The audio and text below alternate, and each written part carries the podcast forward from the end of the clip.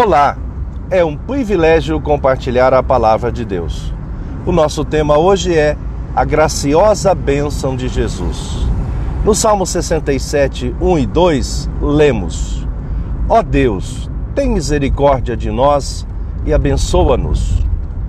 Trata-nos com bondade, assim o mundo inteiro conhecerá a tua vontade e a tua salvação será conhecida por todos os povos.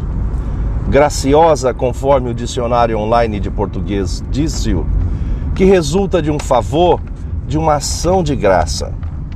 O mundo contemporâneo tem configurações e agrupamentos conhecidos como blocos econômicos. Comunidade Econômica Europeia, NAFTA, mercado que abrange os Estados Unidos, Canadá e México, Mercosul, abrangendo o Brasil e demais países da América do Sul, e a famigerada ALCA, o mercado que englobaria todas as Américas.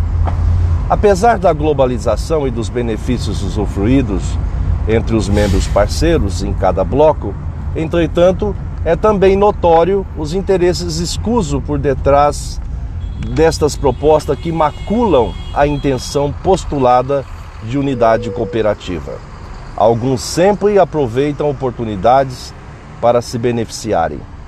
O plano do Criador foi pautado pelo seu amor e, através da nação de Israel, objetivou comunicar às demais nações do globo que o seu Deus era o Deus verdadeiro.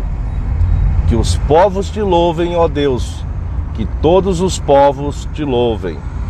Em Jesus, esse plano foi cabalmente concretizado, sendo Ele mesmo o nosso guia e fonte de bênçãos. Em Jesus, todas as nações da terra serão abençoadas. Pensamento para o dia: Jesus, obrigado por nos mostrares o caminho. As tuas bênçãos são a razão do nosso viver. Amém. Deus te abençoe.